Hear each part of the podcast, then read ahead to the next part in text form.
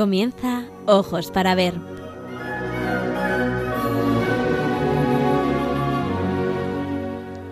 Hoy dirigido por María Ángeles Sobrino.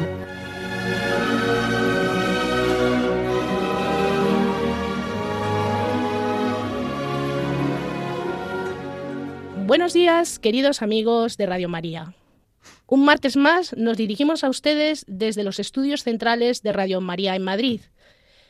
En esta ocasión me acompaña mi amiga Alicia Pérez Tripiana. Buenos días, amiga. Hola, buenos días, Ángeles. Ambas intentaremos descubrirles el maravilloso mundo del arte y los mensajes que encierra. En un día tan significativo y especial como es el de hoy, hemos pensado que sería bonito reflexionar sobre los misterios del Belén, tomando como referencia una selección de obras maestras del Museo del Prado. Aquellos oyentes que deseen visualizar las obras mientras se desarrolla la locución pueden hacerlo a través del siguiente enlace, twitter arroba Radio María. Pues eh, buenos días, eh, queridos amigos. Yo también quiero saludarles en un día tan especial como es hoy, pero antes de comenzar quiero hacer una breve mención a la carta apostólica Admirabile Signum del Papa Francisco sobre el significado y el valor del Belén. El Papa Francisco nos comunica en su carta apostólica que el Belén es como un evangelio vivo que surge de las páginas de la Sagrada Escritura. Con esta carta quiere alentar la hermosa tradición de nuestras familias que en los días previos a la Navidad preparan el Belén, como también ponerlo en, sus lugares de trabajo, en los colegios, en los hospitales, en las cárceles. Sigue diciendo el Papa que es realmente un ejercicio de fantasía creativa, que utiliza los materiales más dispares para crear pequeñas obras maestras llenas de belleza. Bien, pues eso es lo que les proponemos hoy, hablar, hablar de un Belén muy especial, pues vamos a utilizar obras maestras del Museo del Prado, en donde pintores de distintas épocas y diferentes escuelas han creado bellísimas imágenes para recordarnos el acontecimiento del nacimiento del Hijo de Dios. Comenzaremos haciendo una pequeña glosa sobre la historia del Belén y su significado, así como la tradición del Belén en España. El origen del misterio de la Natividad se remonta a las catacumbas de Priscila, en el siglo II, donde aparece la Virgen con el niño en brazos y una estrella. Según la tradición occidental, la primera celebración navideña tuvo lugar en Nochebuena, la Nochebuena de 1225, cuando San Francisco de Asís, en una cueva próxima a la ermita de Greccio en Italia, preparó un pesebre con heno, una sabana y colocó a un niño pequeño al que acompañaban unos animales convocó a todo el pueblo para celebrar la misa del gallo en presencia de la representación del nacimiento. Su intención era aumentar la devoción de los fieles a través de la conmemoración del nacimiento. Esto lo hizo con la autorización del Papa, Honorio III. Por eso ha sido muy interesante esta presentación que ha hecho Alicia, ratificando efectivamente, con las palabras del Papa Francisco, la importancia del Belén. A partir de ese momento, esta práctica se difundió por todos los conventos de Italia y de allí al resto de Europa. En el siglo XV se generalizó la costumbre de preparar el Belén. En 1465 sabemos que se fundó en París la primera empresa que fabricó figuras del Belén. Poco tiempo después llegaría a España, de manera que en 1471 se fundó el primer taller belenista en Alcorcón. Sin embargo, en España, el auge y esplendor de los belenes se produjo, como muchos de ustedes sabrán, en la época del rey Carlos III. Fue cuando se introdujo el llamado Belén napolitano, cuyo origen se remonta a la Edad Media. Primero las figuras eran de mármol y después se hicieron de terracota. Fue la reina María Amalia de Sajonia, la mujer del rey Carlos III, que murió al poco tiempo de llegar a España, pues llegó en 1759 y murió en 1760, quien tuvo mucho que ver en la popularización del Belén en España. Pues fue ella la que instaló un nacimiento en el Palacio del Buen Retiro, conocido como el Belén del Príncipe, para el futuro Carlos IV, para su hijo, el príncipe de Asturias, el futuro Carlos IV. Belén, que pueden ustedes todavía hoy día admirar en el Palacio Real de Madrid. Los nobles emularon al rey, poniéndolo de moda. Esta moda pasó a la burguesía en el siglo XIX y al pueblo a lo largo del siglo XX. El Belén recoge una de las tradiciones más antiguas del catolicismo, la de enseñar por medio de la imagen, siguiendo a los primeros cristianos, nosotros vamos a retomar ese sentido pedagógico de las imágenes, resaltando el carácter narrativo de las escenas escogidas. Las fuentes iconográficas recogidas en los evangelios, los evangelios apócrifos, la leyenda de Jacopo de la Vorágine, nos transmiten la sucesión de hechos en torno al nacimiento y los primeros momentos de la vida terrenal de Jesús. A lo largo de la historia, estas han sido las fuentes de inspiración para los artistas. Será la escena del nacimiento la más importante y alrededor de la cual gira todo el discurso. Las Pascuas más importantes son la adoración de los pastores y la adoración de los sabios de Oriente.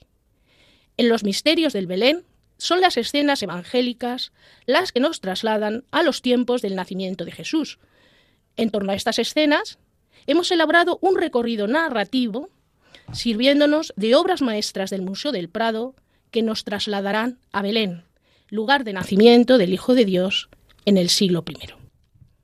Bueno, pues vamos a comenzar por la Anunciación. Con la Anunciación comienza la historia de la salvación. El Verbo se hizo carne y habitó entre nosotros. Ece ancila domine, he aquí la esclava del Señor. Hágase en mí según su palabra. Es un momento de suspensión. Algo muy importante está sucediendo. Estamos en un punto esencial de la humanidad, en un antes y en un después. La impresión de la obra que vamos a estudiar es de luz, de paz y belleza.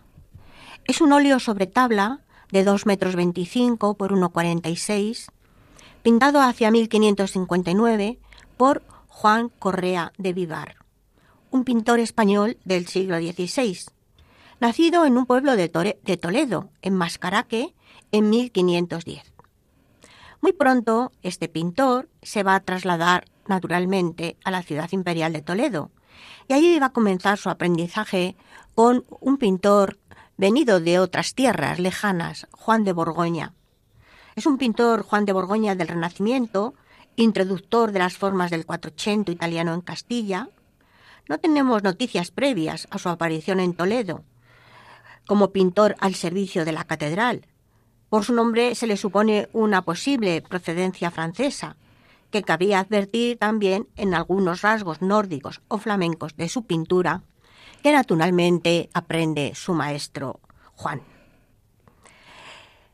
No solamente esos rasgos nórdicos, sino también la composición, el color, la luz. Muy pronto va a obtener eh, encargos importantes, como los escenarios para los autos de la fiesta del Corpus en Toledo. Poco a poco Juan va a ir eh, afianzando su personalidad y desprendiéndose de las influencias de su maestro, al tiempo que recibía las novedades contemporáneas que estaban sucediendo en Italia, como el dibujo de Rafael, el estudio de la luz de Leonardo, y también a través de un foco muy importante español, el foco valenciano. Al final de su vida va a ir incorporando aspectos de una nueva sensibilidad. Su pintura va a ir hacia un mayor dramatismo, al alargamiento de sus figuras, que nos hablan precisamente de ese nuevo lenguaje que se está desarrollando fundamentalmente en la escuela italiana, que es el manierismo. Son entonces sus figuras mucho más elegantes, suaves, armónicas, con un modelado blando. Los colores tornasolados del manierismo aparecen en sus obras, provocando bellísimos cromatismos. Este pintor se dedicó fundamentalmente a realizar retablos. En la obra que estudiamos, Lucas 1, de 26 al 38, se narra el anuncio del nacimiento del Hijo de Dios. El arcángel San Gabriel le anuncia a María que ella es la elegida. Dios te salve, llena eres de gracia. María acepta y el pintor nos sigue contando el siguiente acontecimiento, la encarnación del Hijo de Dios. El Espíritu Santo vendrá sobre ti y el poder del Altísimo te cubrirá con su sombra. Por eso el que van a hacer es santo y se llamará Hijo de Dios. Esta tabla pertenece a un trístico cuya tabla central es esta de la Anunciación y en las laterales cuatro santos acompañan el resto de las, eh, de las tablas, San Esteban, San Lorenzo, San Hilario y San Ildefonso.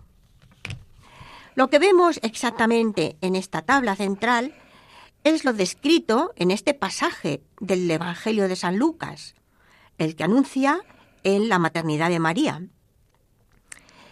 Vemos cómo el arcángel San Gabriel, el mensajero de Dios, anuncia a María ante la presencia de Dios Padre, que el autor representa a través de un rompimiento de gloria en la parte alta del cuadro, ese momento tan especial.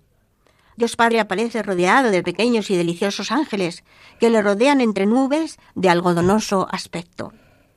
La paloma del Espíritu Santo, rodeada de un halo luminoso, desciende hacia María, una figura bellísima, descrita en el más puro clasicismo, que se torna, que se gira hacia el ángel.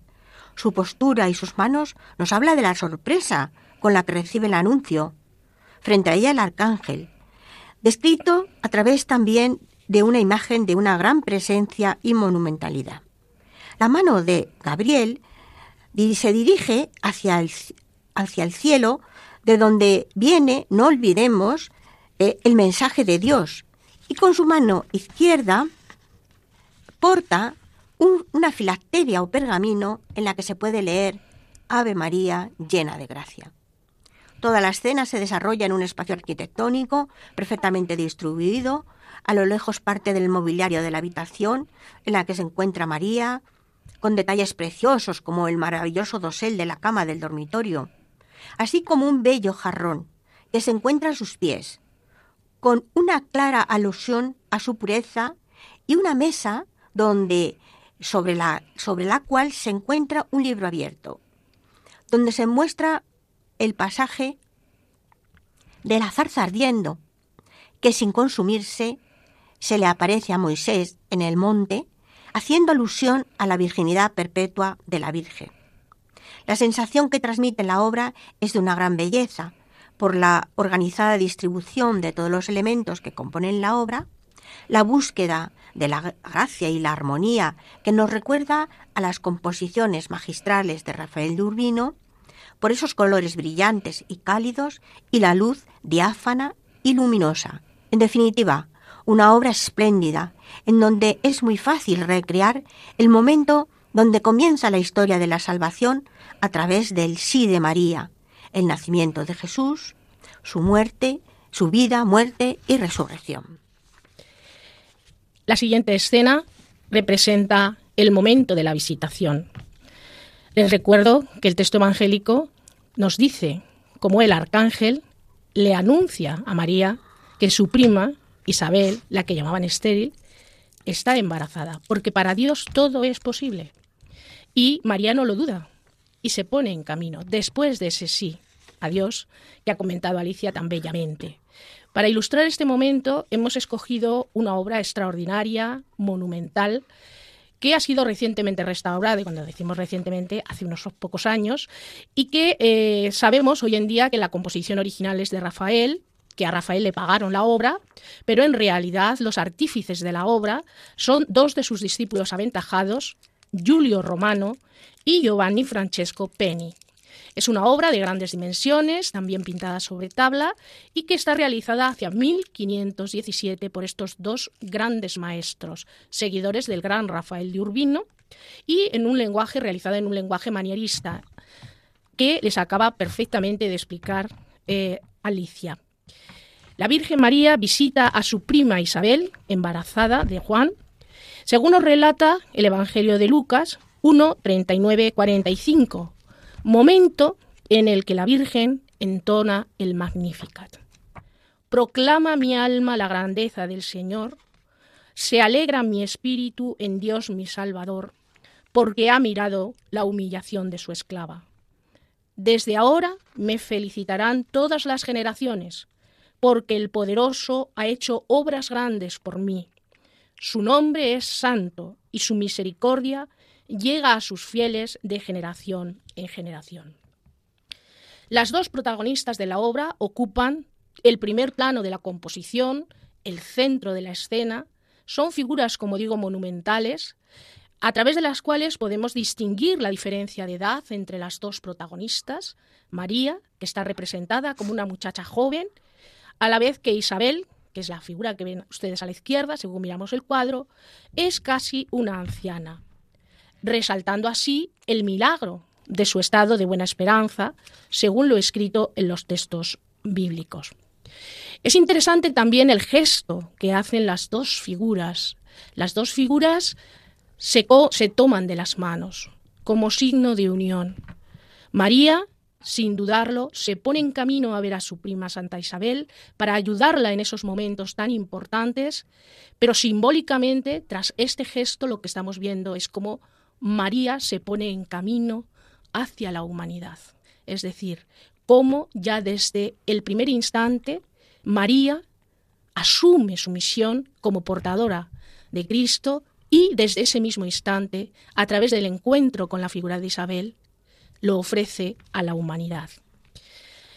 Si se fijan al fondo de la composición, verán cómo hay un hermoso paisaje en cuyo escenario se observa un momento que tendrá lugar años después, ya en la edad adulta de esos dos pequeños que en la escena principal están en el vientre de sus respectivas madres. Son Jesús y Juan el Bautista, en el momento del encuentro de los dos personajes, en el momento del bautismo en el río Jordán. Les diré que las figuras están inspiradas en la estatuaria clásica, como pueden ustedes ver, por el tratamiento del modelado, son casi escultóricas. También, además, eh, eh, Rafael incorpora detalles de ese mundo clásico, fíjense, por ejemplo, en las sandalias de María o, por ejemplo, en el tocado maravilloso también de la figura de María. Bien, pues mm, son de Julio Romano, del discípulo, diríamos, aventajado, más aventajado de eh, Rafael. Y sin embargo, todo ese fondo de paisaje con esas luces doradas son de la mano de Pemni, de el segundo artista que está trabajando en esta obra. Es muy interesante también el encargo, el origen del encargo para comprender la temática de la representación. El cuadro fue encargado por un personaje llamado Giovanni Branconio, protonotario apostólico, y que en representación de su padre, Marino Branconio, encarga la obra a Rafael para la capilla familiar en la iglesia de San Silvestre de Áquila. En la elección de este tema, protagonizado por la joven María, tuvo, debió de tener, dicen los especialistas, un, hubo de haber una razón decisiva para esta elección, puesto que la esposa de eh, Marino Branconio se llamaba Isabel y su hijo se llamaba Juan. Por lo tanto, esa es la razón, según los especialistas, que explicaría esta presencia de eh, tan monumental de la figura de Isabel en paralelo con la figura de María. Es muy interesante también que sepan que es una obra que fue adquirida en 1655 por el propio rey Felipe IV, quien la depositó en el monasterio del Escorial y que nos sigue mm, relatando pues esa historia de amor trascendente que tiene Felipe IV con las obras de Rafael.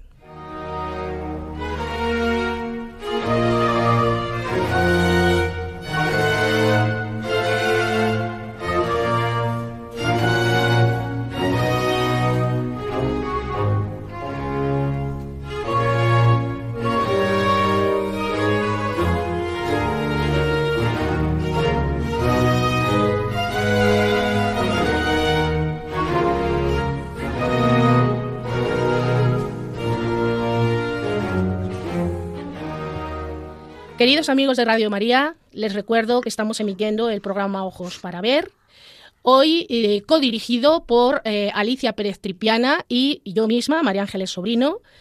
En esta ocasión eh, lo hemos dedicado a los misterios del Belén, para lo que hemos creado nuestro propio Belén, sirviéndonos de una selección de obras maestras del Museo del Prado. Bueno, pues eh, el siguiente y más importante acontecimiento es la Natividad, que es la presencia real y singular de Dios en la historia de la humanidad. El nacimiento de Jesús está relatado brevemente en los Evangelios de Lucas y Mateo.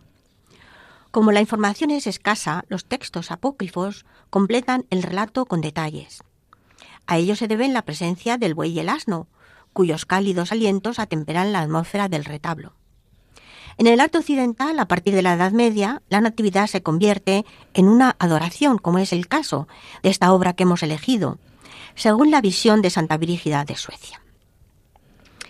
La Natividad es un óleo, este, esta obra que hemos elegido es un óleo sobre lienzo de un metro treinta por 1,05 de un pintor absolutamente especial. Es un pintor precursor del estilo barroco. Su nombre es Federico Barocci, que nació en Urbino y que hacia 1535 y que es difícil de clasificar eh, leemos normalmente los historiadores, hablamos de este, este excepcional pintor como un pintor manierista, pero dentro del naturalismo poético o místico. Esto lo podemos entender muy bien cuando vemos la obra. Eh, la obra, la escena se desarrolla en el interior de un establo iluminado por la luz que procede del propio Jesús, símbolo de su divinidad. Esa luz ilumina potentemente el el rostro extasiado de su madre. María es la otra gran protagonista de la escena, arrodillada con humildad ante el niño luminoso, que está acostado sobre una gavilla de paja.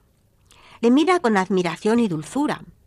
Más allá vemos a San José, que señala al recién nacido, mostrándolo a través de la puerta a los pastores, mostrándole a través de la puerta que está abriendo en ese momento que los pastores quieren entrar al lugar. También aparecen, como no, el buey y la mula, que ocupan un lugar de honor junto al niño, y recuerdan y nos recuerdan que el Hijo de Dios había nacido en un establo. Barocci expresa la profunda religiosidad del instante con un gran lirismo e intimidad. Como les decía, las fuentes de inspiración para los artistas son fundamentalmente los evangelios canónicos de Lucas y Mateo, y que relatan el hecho, como les decía también muy brevemente. Pero van a ser los apócrifos, sobre todo el Evangelio del pseudo Mateo, quien recoge la presencia de los animales y sitúa el acontecimiento en un establo. En la escena de Barocci no faltan los detalles de la cotidianidad, que en realidad son motivos simbólicos, como la brinda de heno sobre la que reposa la cabeza del pequeño Jesús, rememorando el trigo de la Eucaristía. Esta natividad posee un carácter especial, porque también es un anuncio a la adoración de los pastores, es decir, el momento en los que los hombres, los más humildes en este caso, reconocen por primera vez al Hijo de Dios. Bien, ¿quién era Barocci? Pues Barocci, como les decía, es un pintor bastante especial. Nació en Urbino, lo mismo que Rafael. Pero pronto él va a viajar a Roma y allí en Roma pues va a entrar en contacto pues con los grandes pintores del momento. Caravaggio, la Escuela de Bolonia, incluso Rubens. Eh, va a recibir importantes encargos, pero desgraciadamente, enferma. Algunas fuentes dicen que fue envenenado. Bueno, ya saben, a veces estas cosas. Lo que, eh, le, lo que le obliga de alguna manera a volver a regresar a Urbino. A partir de ese momento, el resto de su vida pues va a desarrollarse allí en Urbino y él va a desarrollar, va a trabajar un método basado fundamentalmente en el dibujo. Naturalmente, hablamos de que su gran referente es Rafael, donde la gracia, la armonía, la proporción y el dibujo. El dibujo es absolutamente fundamental. Pero hay algo en Barocci que es especial y lo vemos a contemplar la obra, que es la luz. La luz es tratada por Barocci con una técnica, diríamos, casi perfecta. ¿Qué ocurre con la luz de Barocci? Pues la luz lo que hace es que disuelve las formas dibujadas en una delicadísima reverberación cromática. Reverberación cromática. Em, lo que hace que sus cuadros, eh, que sus obras sean tan luminosas en ese gran manejo de las luces que es son capaces, es capaz el pintor de recrear por sí solas una atmósfera absolutamente poética. Y eso es lo que vemos en esta obra. Vemos, como les decía, la luz perfecta que disuelve las formas.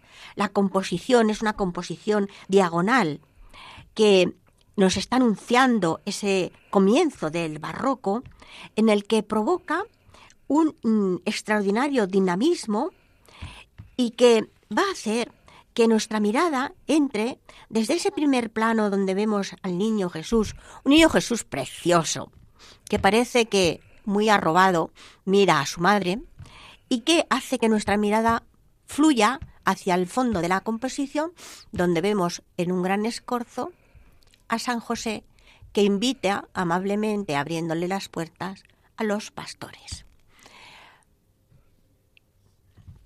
Bien, pues eh, esta obra, como les decía, una obra muy importante que el duque de Urbino regala en 1605 a Margarita de Austria, esposa de Felipe III.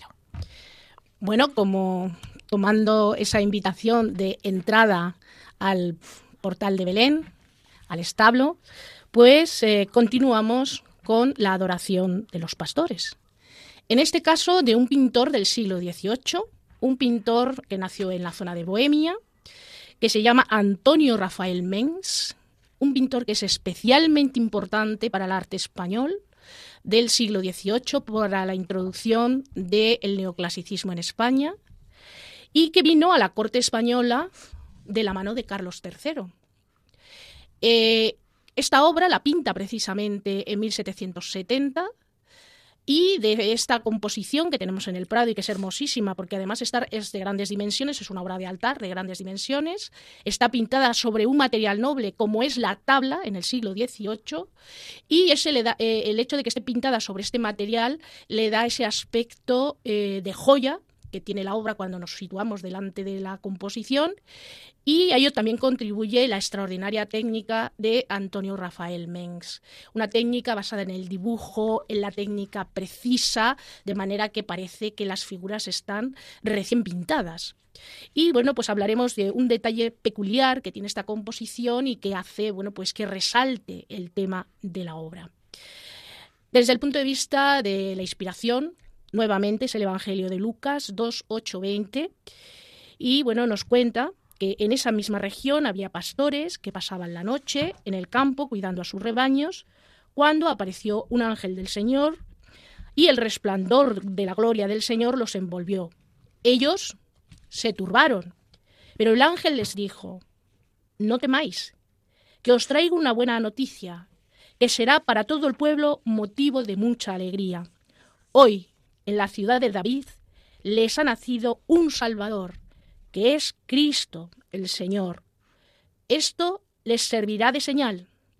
Hallarán al niño envuelto en pañales y acostado en un pesebre. En ese momento apareció junto con el ángel una multitud de las huestes celestiales que alababan a Dios y decían, Gloria a Dios en las alturas paz en la tierra a todos los que gozan de su favor. Bueno, pues efectivamente eso es lo que estamos viendo en el cuadro.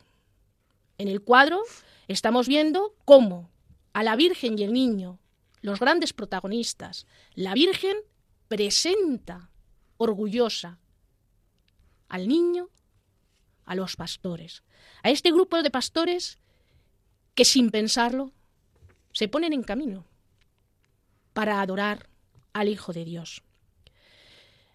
Quiero llamarles la atención sobre estos pastores, donde vemos a través de los distintos gestos cómo adoran al Hijo de Dios. Como efectivamente, como nos cuenta el texto, como conocemos por las representaciones tradicionales, aparece estos pastores con sus regalos, con sus humildes regalos, que son elementos de su propio entorno. En torno a la figura, en forma de semicírculo,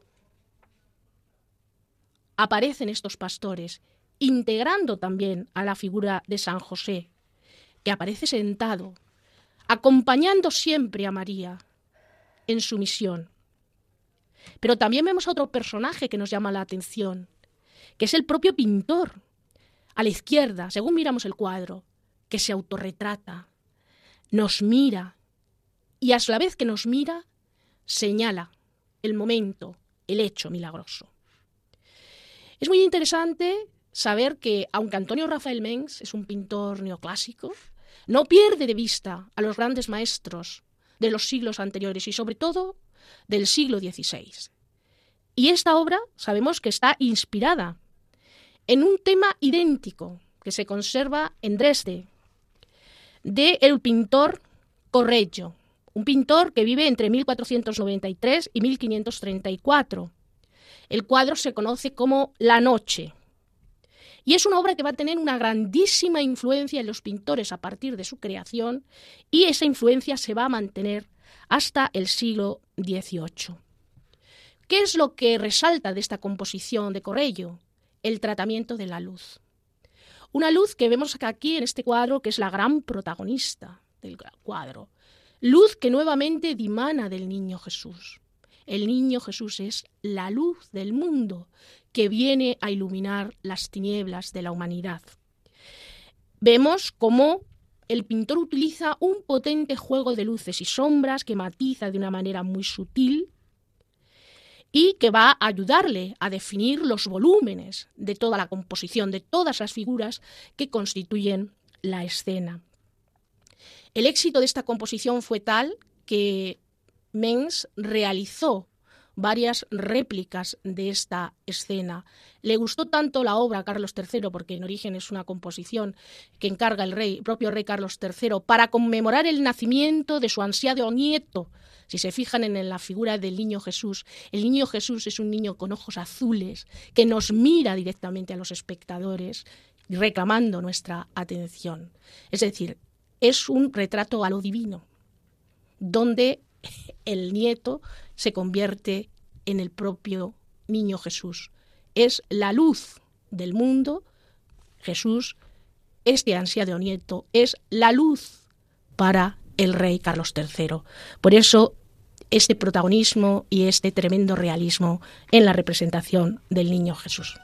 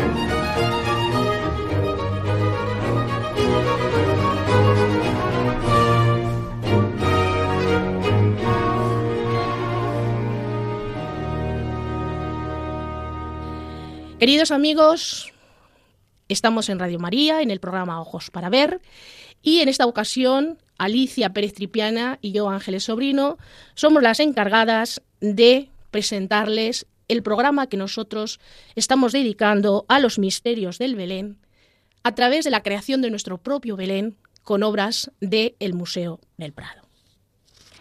Bueno, pues llegamos, después de la adoración de los pastores que les ha eh, explicado María Ángeles, pues a la adoración de los Reyes Magos.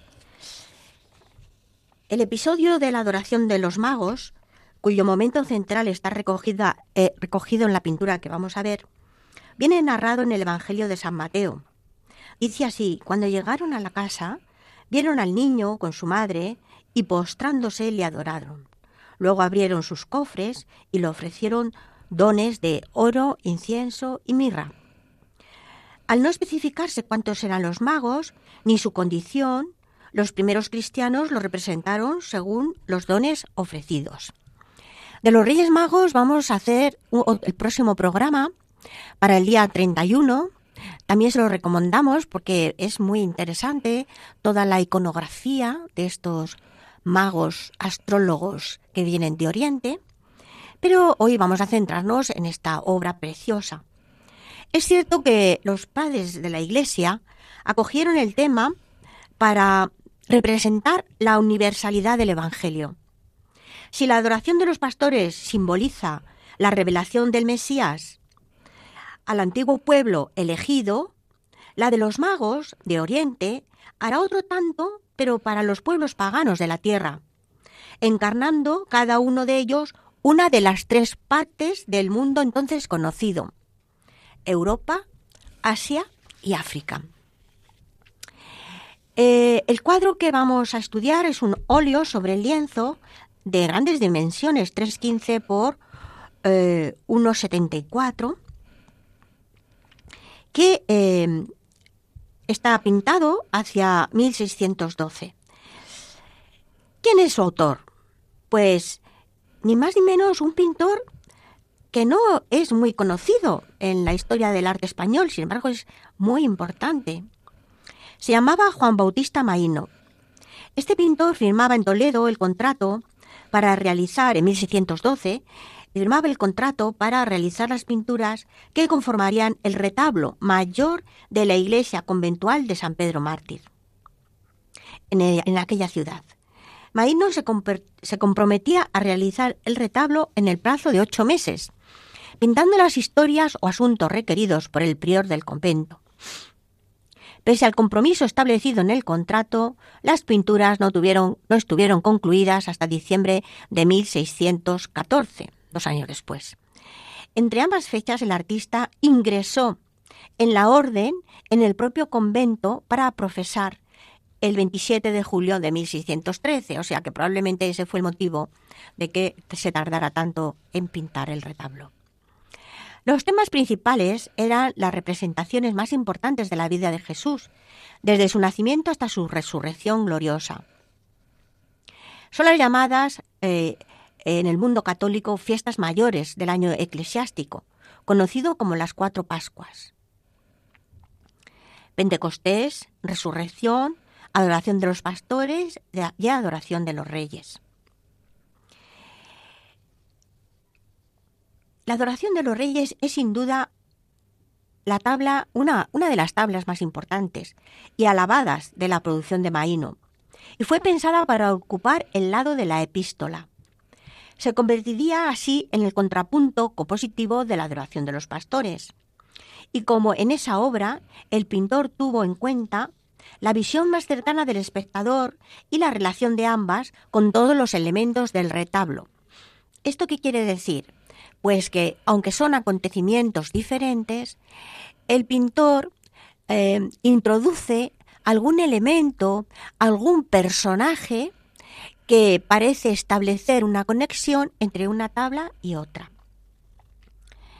Maíno concibió el tema a partir de una, ciudad, de una cuidada composición, muy sencilla en cuanto a su estructura espacial y en la inclusión de figuras y elementos. Sin embargo, los personajes se conciben cargados de cordialidad y emotividad, al tiempo que se les hace encajar entre sí de una manera muy eficaz. La escena tiene lugar entre las ruinas de uno de los edificios más significativos de Roma, el Coliseo, icono de la época imperial que aparece, y tal como podemos ver en las representaciones de la Edad Moderna, invadido por plantas. Pero no por plantas cualquiera, sino por eh, hiedra. La hiedra es una planta eh, con un gran significado, contenido simbólico, porque eh, simboliza en iconografía la eternidad. Es una planta que no pierde sus hojas, que permanece verde y bella y brillante, ¿verdad? Así que es una alusión a esa eternidad. ¿Quién era Fray Juan Bautista? Ya, ya, Fray, Fray Juan Bautista Maíno, que como les decía ingresa en, en 1613 en la Orden Dominica. Pues era el hijo de un eh, pintor de origen milanés perdón, no de un pintor, sino de un comerciante de origen milanés que eh, llega a la ciudad de Pastrana, llamado por los príncipes de Éboli, para formar una de las grandes mm, manufacturas. sería mejor eh, la palabra más adecuada a la época, textiles. Y está casado con una lisboeta, Ana de Figueredo, y bueno, va a hacer que eh, por ese motivo nazca allí Juan Bautista. Su formación, el comienzo de su formación probablemente sea en la corte, ¿no? no tenemos referencias. Lo que sí sabemos es que muy pronto va a viajar a Milán, lógicamente allí se encuentra la familia de su padre y eh, va a aprender de todos esos grandes artistas del momento, ese revolucionario naturalismo de Caravaggio, la revisión del clasicismo italiano de los Carracci, de esa escuela boloñesa, y eso va a permitir que haya una confluencia de aportes y estilos que así lo manifiesta su pintura, caracterizada por un dibujo vigoroso y descriptivo, la monumentalidad escultórica de sus figuras, trazadas con una iluminación contrastada e intensa, y un colorido vivo y saturado, con profusiones de amarillos, ocres, azules, cobaltos y vermellones. Es verdad que él trabajó en diversos soportes y dimensiones, también fue un destacado retratista, incluso paisajista, un género del que nos ha dejado unos poquísimos ejemplos, donde confluye la poética clasicista y una minuciosa descripción botánica muy cercana a los paisajistas flamencos. Hay que recordar que fue profesor de dibujo del futuro Felipe IV.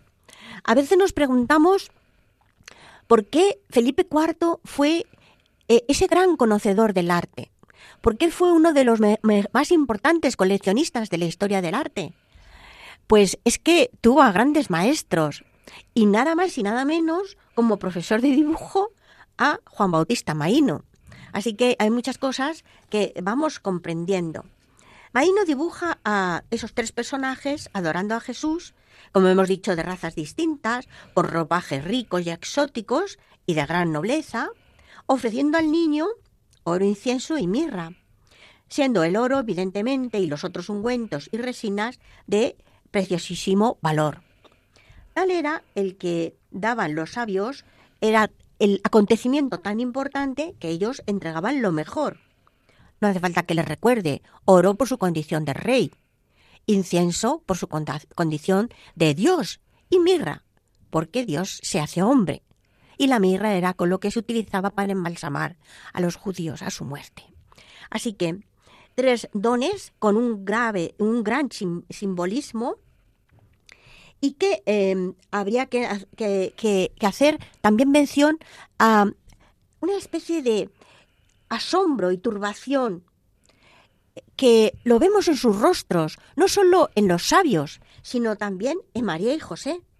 Pero qué duda cabe que enseguida hubo empatía entre los personajes. No vemos ningún rechazo entre esos astrónomos, entre esos sabios que entendieron que tenían que realizar la adoración y la entrega de los regalos a aquel humilde niño, que no aparentaba nada más que un niño de cualquiera de ese pequeño pueblo. Pero ellos llegaban, llevaban muchos meses siguiendo la estrella y sabían y conocían que era algo muy especial, ese niño del que emanaba esa luz simbólica, en donde la estrella se había parado, era ni más ni menos el Hijo de Dios. Estos estudiosos, estos magos, pudieron ver una manifestación material, como les estaba diciendo, de la divinidad, lo que los cristianos llamamos en griego epifanía o manifestación pública. Maíno también nos dibuja la estrella en el cenit de la eh, composición. Bueno, vamos a seguir con eh, la siguiente obra que doy, doy pie a mi querida amiga María Ángeles. Bueno, la siguiente escena es la presentación del niño Jesús en el templo. Eh, la obra que hemos escogido es una obra de un maestro anónimo que conocemos con el nombre de Maestro de la Sisla, un monasterio que se encuentra en esta localidad de la provincia de Toledo. La obra la realiza este maestro anónimo hacia 1500. Por como ven, estamos en un periodo de transición y de hecho, bueno, pues del maestro de Sisla sabemos muy poco porque no hemos podido escribirlo directamente a un hombre, sino que recibe el nombre del conjunto más importante que conservamos de su mano, que es precisamente este conjunto de cinco pinturas que correspondían a un retablo, que pertenecían a un retablo dedicado a la figura de María, y una de cuyas piezas es precisamente la que hemos escogido para este Belén tan especial que hoy les estamos presentando. Eh, al no saber nada de este maestro de Sisla, solo les podemos decir que es un pintor que está documentado en la zona de Castilla y que es un pintor que, bueno, pues demuestra ya un cierto conocimiento del arte renacentista, puesto que sobre todo en el fondo de la composición vemos cómo incorpora algunos elementos arquitectónicos inspirados en ese mundo del Renacimiento. Pero la técnica, el trabajo de las telas, eh, la riqueza sobre todo del manto de María, pues nos están hablando claramente de que estamos ante un pintor todavía que eh, ha tenido una formación próxima a ese mundo eh, hispano-flamenco. La fuente de inspiración para este texto y que ilustra mucho mejor que mis propias palabras lo que representa esta obra está nuevamente en el Evangelio de Lucas 2, 22, 35. Y me van a permitir que se lo lea literalmente y que según les voy leyendo el texto, ustedes vayan visualizando la composición. Cuando se cumplieron los días de la purificación de ellos, se refiere a María y José, según la ley de Moisés, llevaron a Jesús a Jerusalén para presentarle al templo. Como está escrito en la ley del Señor, todo varón primogénito será consagrado al Señor y para ofrecer en sacrificio un par de tórtolas o dos pichones conforme a lo que se dice en la ley del Señor. Y he aquí que había en Jerusalén un hombre llamado Simeón. Este hombre era justo y piadoso, y esperaba la consolación de Israel. Y estaba en él el Espíritu Santo. Le había sido revelado por el Espíritu Santo que no vería la muerte antes de haber visto al Cristo del Señor. Movido por el Espíritu, vino al templo y cuando los padres introdujeron al niño Jesús para cumplir lo que la ley prescribía sobre él, le tomó en brazos y bendijo a Dios diciendo, Ahora, Señor, puedes, según tu palabra, dejar que tu siervo se vaya en paz, porque han visto mis ojos tu salvación, la que has preparado a la vista de todos los pueblos, luz para iluminar a los gentiles y gloria de tu pueblo Israel. Su padre y su madre estaban admirados de lo que se decía de él. Simeón les bendijo y dijo a María, su madre, Este está puesto para caída y elevación de muchos en Israel y para ser señal de contradicción. Y a ti una espada te atravesará el alma, a fin de que queden al descubierto las intenciones de muchos corazones. Bueno, pues si ustedes, perdón, tienen la oportunidad de ver en paralelo la imagen con lo que yo les acabo de, de leer, es justamente ese mismo momento, el momento en que María, de manera solemne. Está ofreciendo el niño. Simeón se dispone a recogerlo y el niño Jesús vuelve la carita hacia su madre como ratificando todo lo que se está diciendo aquí en el texto. María aparece vestida riquísimamente vestida. Cualquiera diría que es una mujer humilde desde el punto de vista social, pero es que es la mujer más importante. Por eso en el Renacimiento la visten como una gran dama. Sostiene al niño sobre el altar y a su lado la figura de José. Simeón se dispone a coger al niño y hay varias mujeres que acompañan la escena, entre ellas una que porta una cesta con esas palomas, tórtolas, que nos dice el texto. Es una obra digna de estudio, interesante, pero que plantea la dificultad de que no conocemos la identidad ni nominal, ni tampoco demasiado bien la eh, estilística, artística del autor de la obra. Pero nosotras lo hemos querido traer aquí para que vean la gran riqueza de las colecciones del Prado y, bueno, pues la necesidad de seguir profundizando en el conocimiento, en el estudio de las obras del Museo del Prado.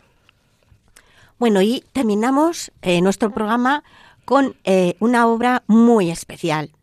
Una obra de Domenico Teotocopoulos, el greco, La huida a Egipto. Les digo que es un encuadro muy especial. Es un óleo sobre tabla de madera de pino de 15 centímetros por 21. Fíjense qué pequeño. Esta pequeña tabla, casi una miniatura, es realmente excepcional dentro de la producción del Greco. En ella ensaya la representación del paisaje como elemento esencial de la composición. Luego el paisaje ya saben ustedes lo importante que van a ser, que va a ser en las obras del Greco. Pero además va a mostrar el manejo tanto de la técnica como de los recursos expresivos de la pintura veneciana del siglo XVI. Se ilustra aquí la marcha de la Sagrada Familia a Egipto, huyendo de la persecución decretada sobre todos los menores nacidos en Belén, una vez advertido Herodes por los magos del nacimiento del rey de los judíos. En el Evangelio de Mateo, el episodio quedó fijado de una manera muy escueta. Tras la partida de los magos, el ángel del Señor se apareció, en sueños a José y le dijo, Levántate, toma contigo al niño y a su madre y huye a Egipto. Y permanece allí hasta que te avise, porque Herodes se dará a buscar al niño para matarle. Levantándose luego, tomó al niño y a su madre y partió para Egipto. La monumentalidad de la escena que contrasta con las reducidas dimensiones de la, de la tabla es una atrevida composición basada en un equilibrio asimétrico y en un juego de diagonales entrecruzadas que quedan contrapesadas básicamente por las verticales de la figura de San José y de la Virgen.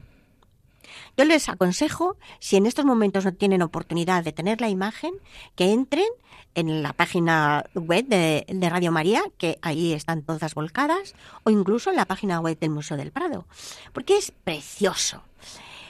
Les decía, una composición muy compleja, su cromatismo, su color, es, es, esplendoroso, de raíces naturalmente venecianas, y que ha de pensar frecuentemente en Tintoretto, uno de los grandes eh, pintores de esa escuela. Hacen de este cuadro una de las obras más atractivas del periodo italiano del Greco. Su aire anecdótico y narrativo explica por qué en algunas ocasiones fue atribuida a los Bassano.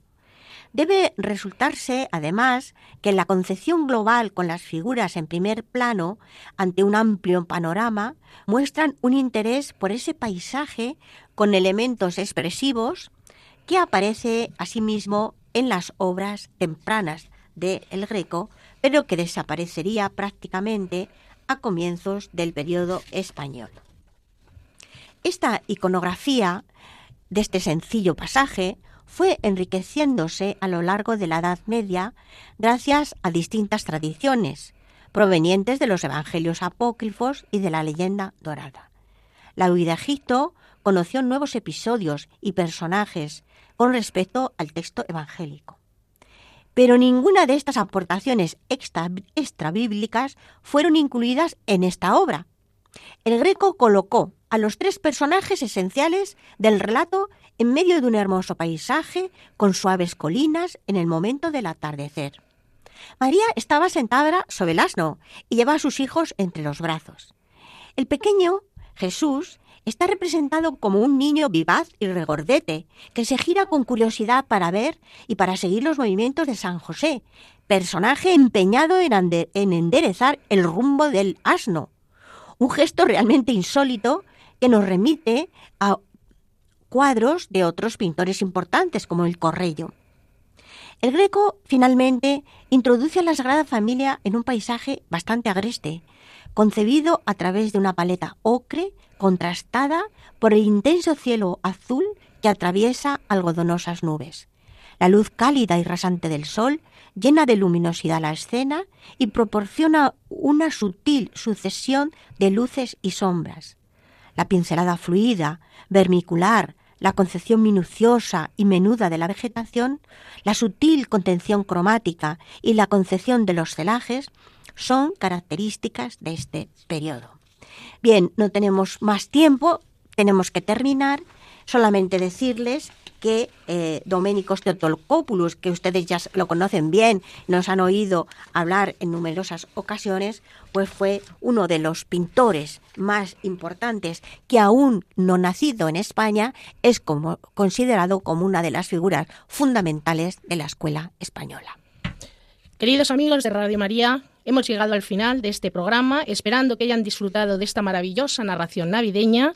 Les deseamos de corazón todo el equipo del programa Ojos para Ver y muy particularmente en esta ocasión Alicia y Ángeles, que bueno, pues disfruten de una maravillosa noche de paz y de amor en esta Nochebuena y también que tengan una feliz Navidad. Feliz Navidad a todos. Muchas gracias por estar ahí. Gracias también a Mónica Martínez por ayudarnos en los controles y a ustedes, por supuesto, por acompañarnos una vez más.